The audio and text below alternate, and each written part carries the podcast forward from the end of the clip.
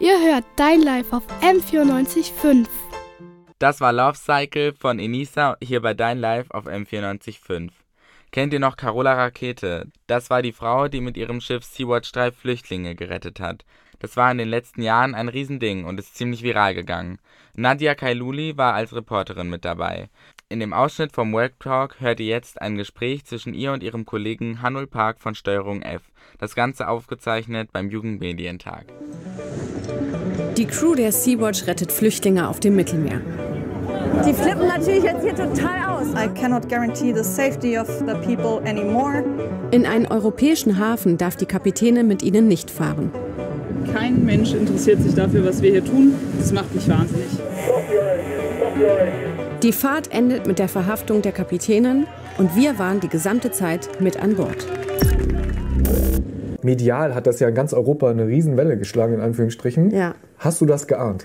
Geahnt haben wir das nicht. Also die Welle kam ja erst so zwei, drei Tage bevor Carola Rakete tatsächlich in den Hafen gefahren ist, äh, weil sie eben äh, sich widersetzt hat, außerhalb der italienischen Territorialgewässer, Hoheitsgewässer zu bleiben. Sie ist sozusagen unerlaubterweise über die Seegrenze ins italienische Meer gefahren und da wurde dann die Aufmerksamkeit riesig, weil Salvini, der ehemalige italienische Innenminister, war da zu der Zeit äh, eben im Amt und hat sie natürlich via Twitter, es war auch so ein Twitter-Politiker, ähm, ja, an, angegriffen und dann kam natürlich, äh, kam die mediale Aufmerksamkeit immer mehr und immer mehr.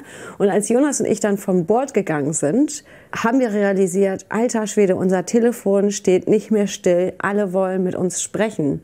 Und wir wurden auch auf dem Schiff irgendwann zu Korrespondenten. Wir waren ja für eine Steuerung F-Reportage da, ja. Und am Ende waren wir in den Tagesthemen bei sämtlichen äh, Radiostationen und haben halt von Bord live berichtet, was wir da erleben. Du warst ja sozusagen bei einer Hilfsorganisation Embedded, sagt man, glaube ich, vor Ort, die mhm. ähm, Geflüchteten helfen möchte, die sie sich in, in gefährliche Seesituationen begeben. Wie war das für dich? Mhm. Wann bist, konntest du 24-7 immer Journalistin bleiben, sozusagen in der Perspektive bleiben, ähm, ich berichte nur? Mhm. Oder hattest du auch das Gefühl, hey, irgendwie, ich muss denen irgendwie helfen. Also ich glaube, es wäre absolut gelogen, wenn man, wenn man 24 Stunden auf so einem Schiff verbringt, rein 100.000-prozentig journalistisch tätig ist. Das, das geht gar nicht, weil du hast keinen Drehschluss, deine Umgebung ist dieses Schiff. Ähm, dementsprechend hatte ich natürlich das Bedürfnis zu helfen und ich habe auch geholfen, weil ich habe auch auf diesem Schiff gelebt. Das ist aber, glaube ich, einfach eine Erziehung, die man von zu Hause mitbekommt, dass man sich da nicht einfach hinsetzt und sagt, ich bin Journalist, ich mache hier gar nichts, ich beobachte nur.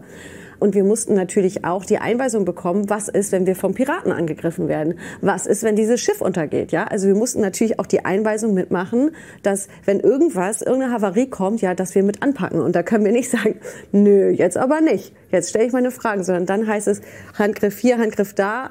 So, du, du bist einfach für diesen Moment äh, Teil des Systems, was Sicherheit betrifft. Aber wir waren in meiner Auffassung nie aktivistisch. Du ja. warst ja in dem italienischen Gewässer und auch auf italienischem Land später. Mhm. Sprichst du Italienisch? Also wir, wir konnten mit Englisch, sind wir da sehr gut klargekommen. Ähm, und mein Italienisch war so weit, dass wir nicht verhaftet worden sind. Das hat schon ausgereicht. Ja, echt? ja. Und, ja. Toller Cliffhanger jetzt.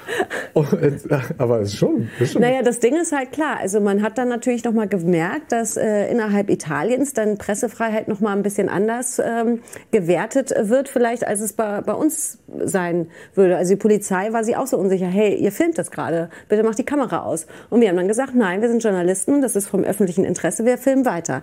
Und wir kennen das ja selber, wenn wir in Deutschland irgendwo filmen. Also es kann immer mal wieder sein, dass die Polizei dann sagt, so bis hierhin und, und nicht weiter, zum Beispiel. Mhm. Aber wenn du dich im öffentlichen Bereich bewegst, hast du halt deine Pressefreiheit abzubilden. Aber wir waren ja auf diesem Schiff. Gab es schon mal Einflussnahme von hoher Stelle, die versucht hat, ähm, den Bericht oder die Berichterstattung zu unterbinden? Wie war das bei der Sea-Watch? Das habe ich so nicht erlebt, nein. Also hat der Innenminister gesagt, der italienische Innenminister, Frau Caiuli, bis hierhin und nicht weiter? Also als äh, Carola Rakete die Anklageschrift übergeben worden ist, ne? Mhm. da, da kam halt die hö höhere Instanz an Bord. Das haben wir dann aber auch aus Respekt, okay, das äh, filmen wir jetzt nicht. Wir wussten aber inhaltlich, was passiert. Wir wollten wissen, warum dürfen wir jetzt nicht filmen. Dann hieß es, okay, sie wird jetzt die Anklageschrift überreicht bekommen. Und dann haben wir uns auch zurückgezogen. Warum darf man das nicht filmen? Der, der Herr wollte das einfach nicht. Das hat, glaube ich, auch oft so mit Autoritätsgefühlen so zu tun. So, Mhm. das ist jetzt hier eine behördliche Geschichte. Ich muss hier was übergeben und ich möchte jetzt nicht, dass die Kamera die ganze Zeit auf mich drauf hält. Vom Webtalk vom Jugendmedientag waren das Journalisten, die von ihrer Arbeit auf der Sea-Watch 3 berichtet haben.